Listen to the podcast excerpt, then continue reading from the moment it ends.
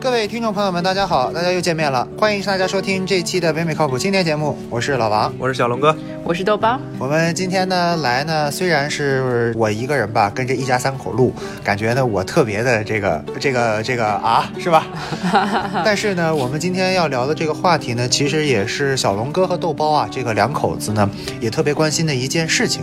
什么事情呢？就是因为最近啊，简单出了一个事情是什么呢？就是有一个东西叫做 Elsa Gate。然后呢，我们呃在节目之前呢，也希望大家呢说一下，就是说呢，我们今天给大家介绍了这样的一些东西哈，我们并不倡导，所以呢，希望大家听一听，知道什么事情就可以了。我们不希望这个听众朋友们听完了以后，哎。这个东西是什么？我去 Google 搜一下，哎，我去看一下。希望大家不要，因为这并不是一个好事情啊。这个小龙哥刚刚的那个拳头都已经捏的都已经都都都出青筋了啊。那么接下来呢，我们先请豆包啊来跟我们说一下，就是到底什么事情让他们最近这么揪心？啊、e l s a Gate 是是一个大规模儿童不宜的内容，它被伪装成无害内容之后呢，在网络上被大量的传播播放。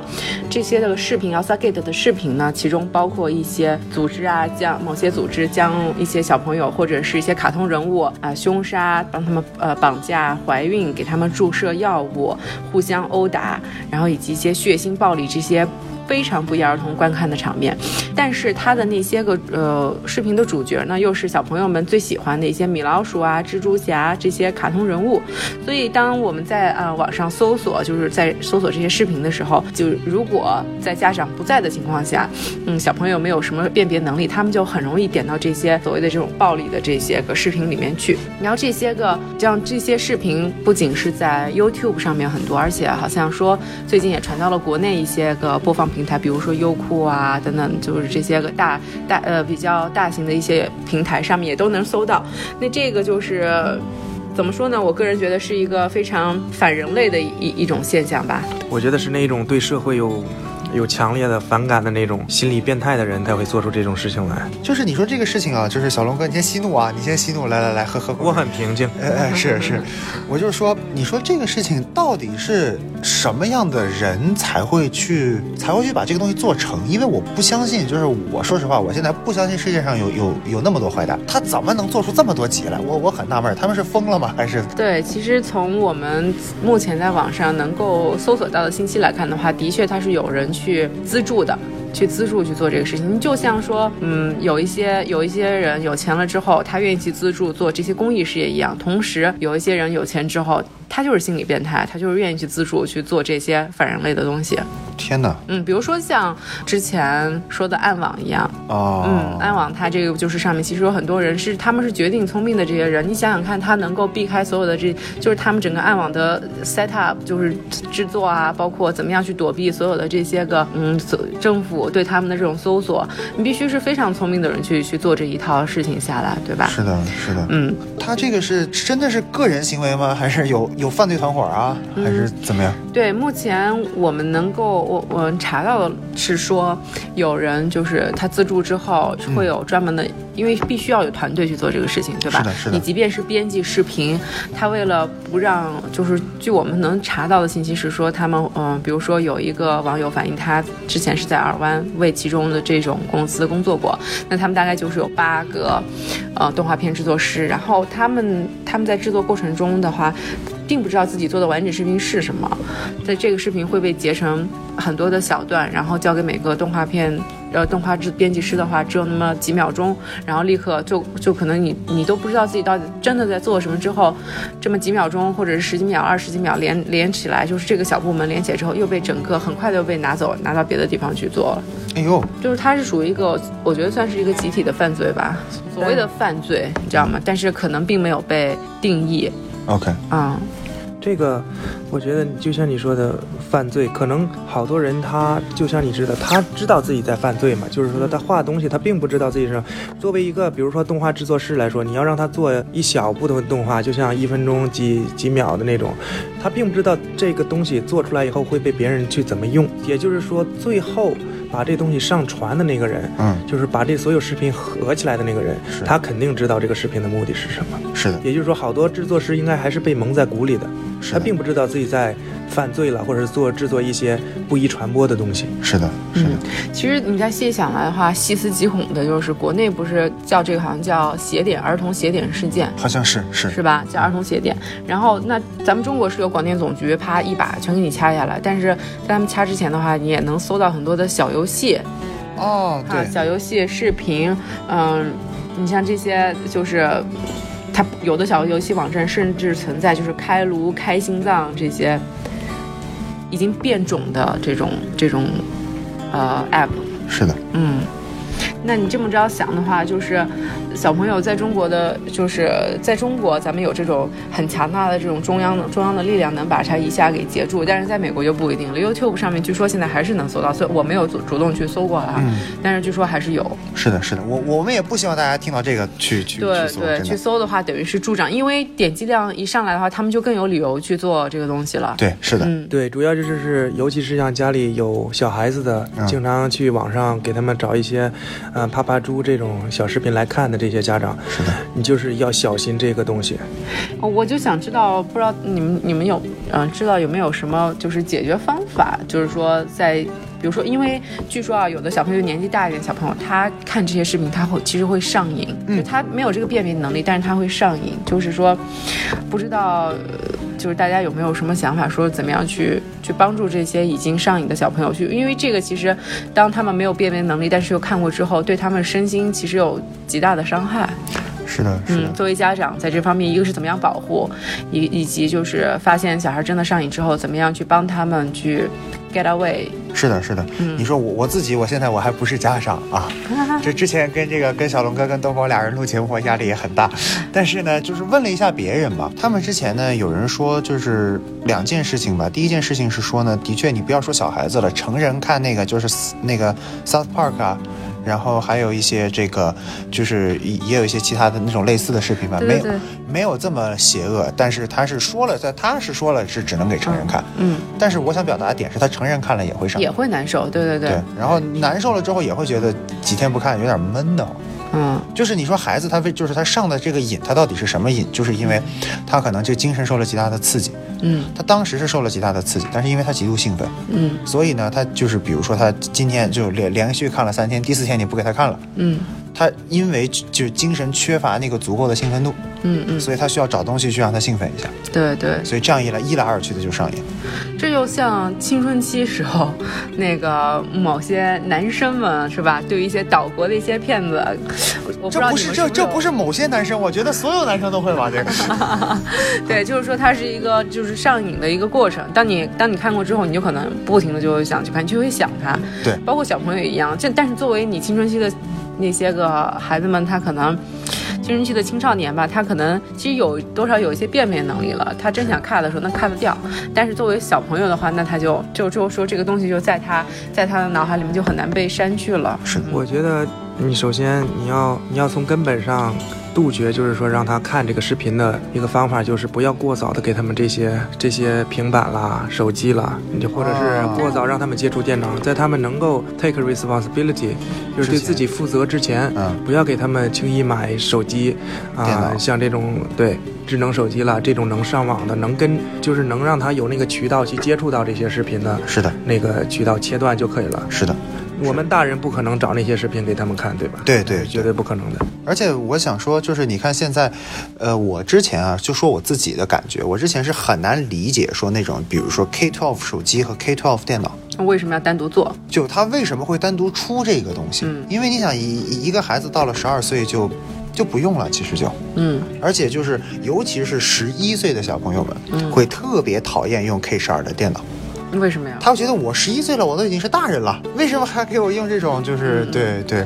但是从另另外一个方面，也就是之前接触了太多这种这种东西，尤其是像什么 Alsa Gate 啊这嗯这种事情，我我倒是觉得，的确也也有点必要。嗯因为你看，一方面你看，就小龙哥说那个，就是不要给孩子用电嗯脑的时候，豆包就就很想插话，你知道吧？就是说，一方面说呢，是的确，你说过早的把什么东西都给孩子了，他不知道怎么挑，很容易就就道儿就走偏了。嗯另一方面，你说你当今又是个信息时代，你就是就比如说很难，对你接你触十就是你十二岁之前，你不让他碰电脑，就又让孩子就无形之中又不利于孩子在起跑线上快速成长。嗯 那那怎么办呢？就是一方面是说，比如说用这个大人的电脑，肯定是要在大人监督下进行；另一方面呢，孩子自己无聊了怎么办呢？说不定哎，这些 K 十二的这些产品还真的有它的这个对它，你有像它的市场。对，其实其实我刚给西西买了一个一个也没有在试用期吧，就是说，因为我觉得可能平时他从幼儿园回到家之后，嗯啊、就是豆馅儿同学给豆馅同学买了一个一个这种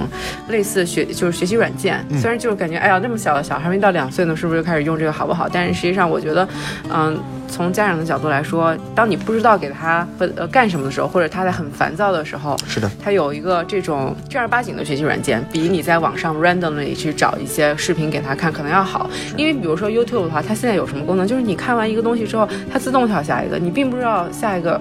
会不会跳出来一个什么样不好的东西 OK 但是如果这种学习视频的话，它就是有一个 consistent 的一个一个 program，里面有唱歌，有听故事，你就至少能从家长能做到的角度的话，能够保护他们，是的。嗯，就是内容的一个摄入。然后还有一个就是，其实你看很多国内的这些这听众朋友们啊，说的最多的一点就是断网，断网是吗？对啊，就是不给小孩上。就相当于说你要，比如说你今天你要看多少动画片儿，嗯我今天先就提前提前一天晚上先给你下好，嗯，第二这个天也可以啊。第二天你你就看这些，但是网这个东西不能让孩子碰，就是对类似类似这这种。也其实也也可以，但是就是说，呃看每个年龄段小孩儿，我因为我我还不知道到了这个七八岁左右他们会是一个什么样的情况，但是我觉得这个这一点你要能做到这一点的家长，说明他从小孩很小的时候就保证跟他一个很好的交流，就是说每天我跟你说好你要干什么你就得干什么，而不是那种失控类的熊孩子。是的，失控类的熊孩子，你告诉他不要干什么，他是一定会干的。对，对，所以我觉得这个家庭教育可能要是有一个 consistent 的过程。是的，是的。啊还有就是你在看这个过点的时候，我又看到了说一个很重要的，就是很多人啊，国内国外人都说到了一点，就是说分散他的兴趣，嗯让他干点别的。对，男孩子们让他踢踢踢踢球，嗯，多做运动对，女孩子们让他跳跳舞，这一点的话，对，嗯，的确是个很好的办法。就像其实呃，我我之前有看一些育儿书嘛，就说其实小孩从很小的时候，就可能就是一两岁开始，他啊或者两三岁左右，他就是开始有一些性意识萌发的时候，他就会开始就是说去摸自己的呃是生殖器，对吧？是是那你这个时候家长能做的就是从这么小的时候，你就要开始就是有这个意识，说你要怎么样去分散他的注意力，而不是说你不要碰不要碰，而是说你去给他玩别的，因为其实说，嗯、在在美美国这边，因为性教育比较早嘛，他在三岁左右就会告诉你小朋友，就是要知道自己哪些是自己的隐私，身体的隐私部位别人是不可以碰的。对，你就是这些东西要很早就开始给他教育，这样他自己就会。就是开始产生一个自我保护的意识，然后呢，他就是还是一个 consistent 的过程。等到他大了之后，你就告诉他，别人的你也不可以看，对吧？因为这是你保护自己，你也不要去侵犯别人。对对，我觉得还是主要是，就像授人以鱼不如授人以鱼鱼，嗯，对吧？你主要是因为孩子成长过程中，你不可能好多负面的信息，他都会他都会接触到。我觉得主要是还要培养他怎么来看待好多问题，怎么来看待好多不好的东西。这样的话，就是说，无论将来他遇到，就像类似于是这种暴力视频啦、L skate 呀、或者是一些其他的东西，他自己能有自己那套应对这种信息的那种理论。对，然后这种理论主要其实还是从家长这边要这这边传授的，是的，对吧？嗯，这点我还挺同意小龙哥的说法，就是你不能避免说以后他不去接触到这些东西，有的时候被动的多少的，你看到一些黄色暴力，或者哪怕是在电影过程看电影看很正常的电影过程中，你你你成年了对吧？你家长不能保护你，但是你去看一个 R 级的电影，看到一个啊就是很很血腥的场面，不能说我就不能 get over it 了，对吧？就是得怎么样，就是说你看到这些东西，let it go 是很重要的，就是怎么样去鉴别，然后然后把对自己不好的东西就是从过滤掉对，过滤掉，然后就是说你能告诉到自己这个东西对你会没有影响，啊因为这个跟你也没有关系，对吧？这些个这些个过程是要在整个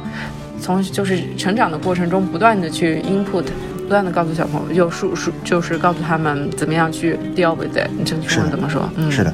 然后呢，第三个说到的一个非常重要的一个办法呢，就是跟小朋友多交流。哎，你别说啊，你现在说到这个，其实我自己吧有非常大的一个担忧。嗯嗯就比如说，我现在感觉就真的是说，我就算有时间生孩子，也没时间养孩子。嗯嗯，很多很多年轻的朋友们，可能跟跟我跟小龙哥，嗯我们几个差不多年龄的吧，都有这种感觉，说班上事情很忙，嗯你如果或或者比如说，你就可能面临人生的一个选择是：我到底是职业上我要稍微多干一点，多多多靠谱一点，多这个多成长一点，嗯还是说呢，我职业上就成长的慢一点，嗯把更多的这个时间放到家庭里。其实这个东西是两两难的，但是呢，就是恰恰是因为这个东西很难，所以说呢，就交流是。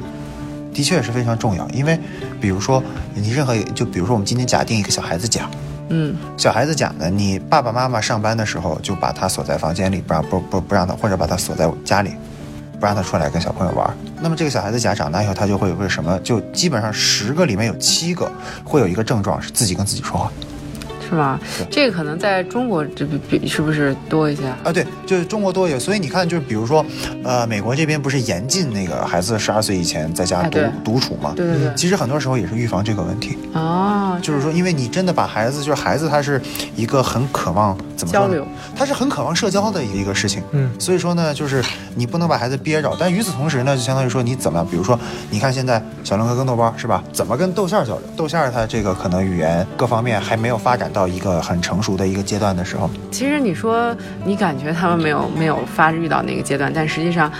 他们什么都懂 OK 我觉得就是，嗯，之前我看过一本育儿书，说你从小孩子从他医院回到家的那一刻，嗯就是还在襁褓里的时候，你就要把他当成一个成人去对待。对的，这非常重要这一嗯你点。要去尊重他，你要去跟他不停的交流。其实他都在，他都是在一个输入的过程，直到他能够真正开口说话的那一天，他都是在输入。你要从那个时候开始跟他讲道理，然后告诉他什么东西是可以做，不可以做，为什么我在做这些事情。当他有一个输入的过程，当他在他在输出的时候，你会发现，原来我之前做的都不是都不是在白费功夫，他其实都在都懂。这至少是我们现在就是做到现在的一个感受吧。对嗯，其实小孩子他可能虽然早些时候对语言的理解能力不强，甚至说他真的不知不知道你在说什么，但是至少他对身体感知和对你的情绪感知是很很敏感天然的那种是是应应激应激反应是的，就是比如说如果你非常开心，他就会觉得很开心对，他就觉得整个氛围都非常轻松。比如说你如果着急发火，然后孩你看孩子那里很多时候有的时候他就不会不动了，不知道说话了，也是就不知道在干什，不知道要干什么了，就手足无措的那种感觉。嗯。所以说我就是他那刚才豆包说的那一句话，从孩子出生的那一刻起，就把他当成一个成人来对待，嗯不要觉得就是说他在你身边的时候，啊、你觉得他太小，嗯可以说脏字儿了，可以哦那那那随意对对那随意发泄自己的情绪是了是，那不行什么那的不行，对这一点是很很重要很重要很重要是的的。再接下来呢，我们就稍微把这个话题啊深入一点，是什么呢？就是 Elsa Gate 的这个东西，反正我说了就好，大家千万不要查。 哈哈这个是我们这个非常非常真切的希望，是吧？就是你看 Elsa Gate 的视频，不是每一个都丧心病狂到丧心病狂的，嗯，就是坏蛋也分三六九等。对，它有些非常严重的，什么电锯啊，什么啊乱乱溶解啊，什么乱乱七八糟的都有。然后也有轻松的，就打打人，是吧？但是它也是 Elsa Gate 做出来的。嗯嗯那么就比如说这个小龙哥跟豆包是吧？嗯呃，这个成长的轨迹，据据我个人了解是非常不一样的啊。嗯嗯，小龙哥从小被他打的孩子也也也是吧？ 反正小时候在，因为从小在农村长大嘛，经常被人家的妈妈去找我妈聊一聊。啊，是是是是，这个这个，你看就是，虽然每个孩子长大都会出现这种情况，但是比如说我，嗯，就是就是是被打的那是吗？不不，就是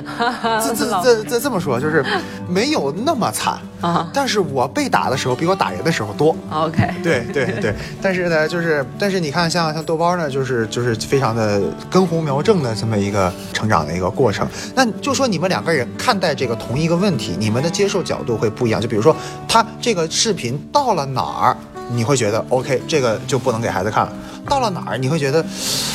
看就看了吧，也没什么大不了的。我觉得这跟娃有关系吧。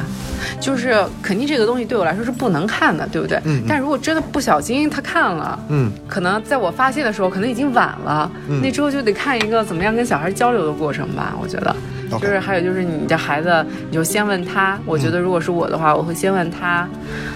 OK，你看了这个，你有你有什么感受是的，啊、对不对？他有什么影响？这个是好的还是不好的？然后再开始引导他，这样子就让他 get through。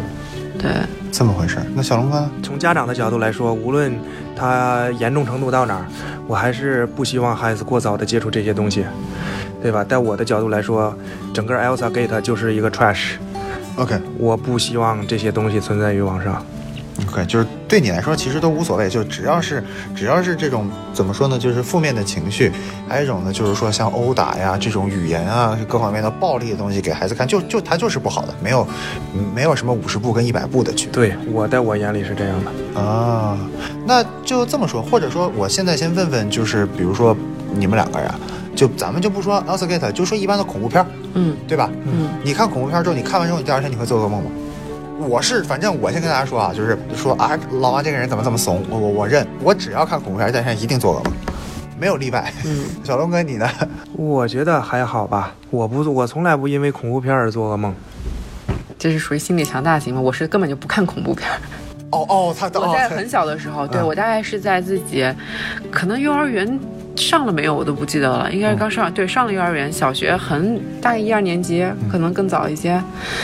具体年龄记不得，但是我记得当时是在奶奶家那边儿，然后就去跑去邻居家玩儿嘛，是的，然后那些个挺年纪挺挺大的那些小孩儿，就就那时候还用录像带呢，我记得哎呦就那种录暴露年龄了吧，还是录像带，啊，然后他们就就是当时就带着那个起一群小屁孩儿嘛，就嗯可能大一点的觉得哎，我看这挺刺激，然后带人小孩儿看，就其他小朋友看，是就是是那种虐待，有点虐待的那种。是的，嗯，然后看完之后，我就是我到现在都还记得当时看完之后那种恐惧感。啊，对，就是说，就是说那个东西已经超过我，我觉得我那个时候应该有的认知认知范围，就哪怕到现在，我还觉得那个东西在我脑海里面还是能记起来，还是觉得很恐怖，因为当时就真的是就是就是被吓到了。是的，对对是的对。，我觉得你像我看恐怖片的话，就是你看看，我觉得看第一次看的年龄，如果是真的已经大了，就可能还好，因为你有那个辨识度了。但你太小接触的话，的确是很糟糕。嗯，我觉得这个还是看从小就是成长起来，就是家长或者是啊、自己形成的一种人人生观和价值观吧。原来我看恐怖片也害怕，就是嗯，毕竟有那种代入感。但是后来我想到，这全是假的。嗯，我是一个非常相信科学的人。是是是，对吧？你想到他录的时候，旁边一堆打灯光的摄影机，嗯然后一堆人在那儿忙活，我就觉得挺可笑的，有的时候。啊，所以说，这就是我觉得刚前面那种代入感能给我带来那种就是害怕那种刺激感，但是我一方面我又知道它不是真的，嗯，这方面我嗯这方面就是我刚才说的，就是说你从小给孩子建立起来某一种正确的认认识这些刺激啦、恐怖啦，或者是这些负面的消息的这种理论很重要。是的，是的，那你那你呃就是说说的这一点，可能是你已经大了吧？你比如说，在我说我刚才看的那个电影的时候，你即便跟我说那个是假的，我觉得那既然有人去扮演它，我觉得是一个挺恐怖的事情。每个人其实都不一样，但是我觉得家长还是过早的，就是说给孩子一些正确的理论引导。对，其实你比较像重我要，我那个时候看那个时候，我我都没有说跟家长说过什么的，因为我不知道怎么说，对吧？就到现在，可能跟父母你说，你问他们这件事情，他们都不知道曾经发生过。是的，对，因为有的时候小孩儿在这件事情，就是他可能不愿意跟家长说，在他被动的去接受这些信息之后，的确也是，嗯，的确也是，因为就因为你害怕被家长说，你知道吗？他会是的上来很多家长上来会问你，你为什么会去看那个，而不是说怎么样去引导你说，哎，你会不会觉得不舒服什么的，对吧？我觉得这个其实是非常非常呃非常重要的一个事情吧，就是我自己回想自己的成长的过程当中啊，还有一些我知道的其他小伙伴的成长当中，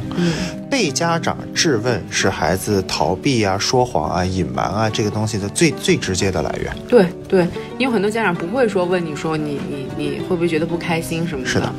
对，它是从一个就是你看，就是这个东西呢，其实也觉得我自己吧，也是稍微稍微有点感触。当然，我现在说关于孩子的事情都都纸上谈兵啊，我跟这个小龙哥跟豆包差距也挺大的。但是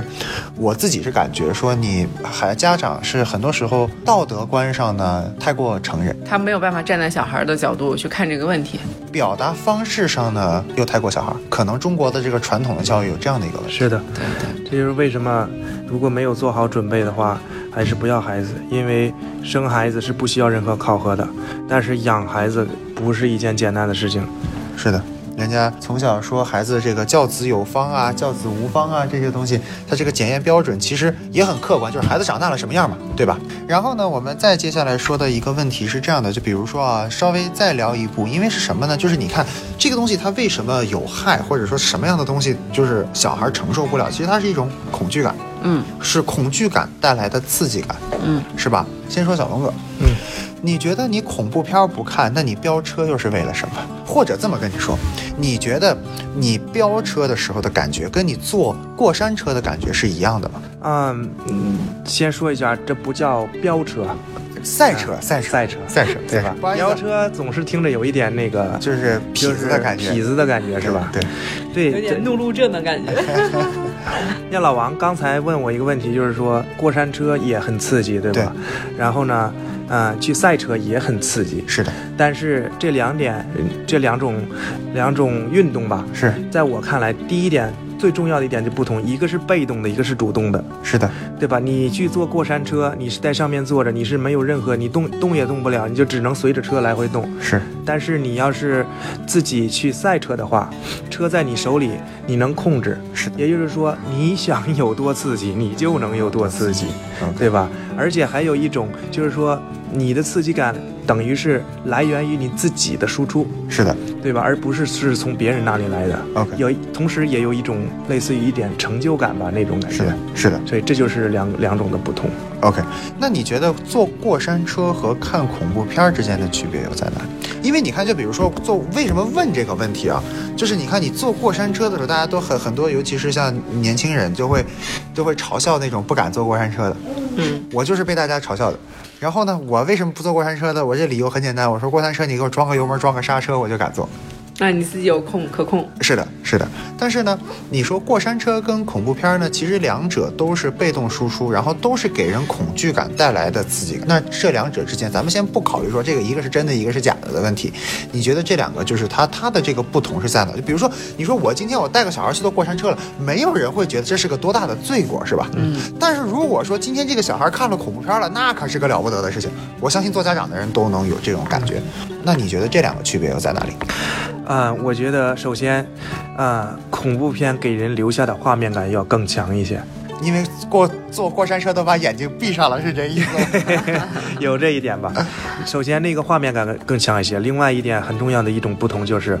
你坐过山车的时候，你只能在特定的场景、特定的地点，嗯你才能有那种感觉。也就是说，你平常不会没事儿想起来我过山车，但是你如果某然看到一个车特别快，哦或开开得特别快，或者你看到啊、比如说有人滑滑梯，就是那种类似于过山车的那种场景，你可能会回忆起来。你回忆起来的时候，就是那种你其实过山车给人的那种恐，不是恐怖，就是刺激感，更来自来自于就是说是激励运 physically。 OK，是 physically 的那种刺激感 OK 是身体的行为带来的刺激感。是的，但是恐怖片给人的是 mentally 的刺激感，mentally 的恐怖感会会在脑子里，你不需要去做任何事情，会在脑子里。然后这种时候，呃，恐怖片这种画面，你可以在任何时候想。每当比如说，每说夜晚来的时候，洗澡的时候，嗯也就是说眼闭能让你回忆起来这种恐怖片的那个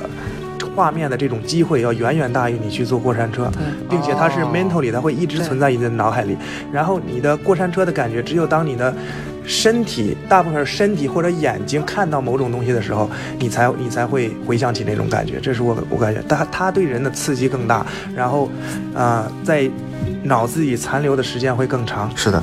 是的。严重残留。比如说，我觉得应该很多听众都会有这种感觉，就是你在洗澡的时候，嗯，如果是你不喜欢、不不太熟悉的一个环境，嗯，就就哪怕是熟悉的环境吧，封闭的空间，然后你需要闭上眼睛洗个头、洗个脸，我我就有时候就是这样，然后就不敢闭很久，大概最多五六秒我就不行啦，赶紧把眼睛给弄开，然后看看周围是不是有人。这就是恐怖片给我留下来的，就是我我很少看恐怖片，但是很我都不记得我多久没看过了，但是这个依旧给我留下来这种刺激，是的我就会害怕，我 OK 说会不会有东西突然出现，你知道吗？啊，OK OK。对，虽然这个话题非常的沉重啊，但是当我们看到走我们在聊话题的时候，在那儿活蹦乱跳的那个豆馅儿啊，我们嗯这个心情也稍微轻松了许多。一方面呢，我们呃也祝福豆馅儿本人吧，能够健康快乐茁壮成长啊。另一方面呢，如果是这个电视不是电视机前，如果这个手机之前啊，嗯我们听众朋友们有这个新家长的话呢，也给大家提个醒，说这个现在网上有这个事情，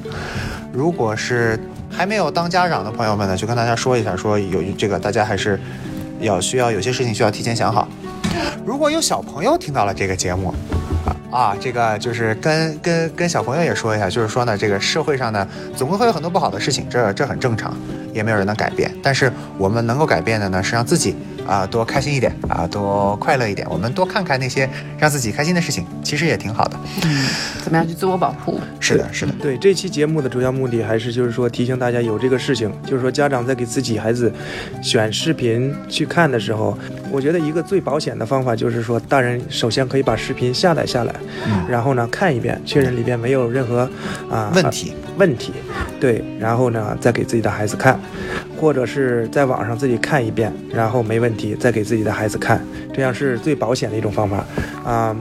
总之呢，还是说提醒大家有这个事情小心，但是呢不要去搜索，也不要去点击，这样更会助长这些视频的传播。这个最后呢，我们还是要宣传一下我们的平台。我们的最新节目呢是在喜马拉雅的平台独家播放，在喜马拉雅 App 搜索“北美靠谱青年”即可。我们有微信公共账号“北美靠谱青年 ”（CCCA），回复“听友群”就可以得到 QR 码，扫描 QR 码就能加入我们的听友群，就可以和大家聊天扯淡。除了微信平台，我们还有 Podcast、微博，都是搜索“北美靠谱青年”就能找到我们。如果大家有具体的对节目的想法或者想要合作，也欢迎大家发送邮件到八零 talkshow at gmail dot com，八零是数字的八零。最后，再次感谢大家收听我们的节目，我们下期节目再见。再见。再见。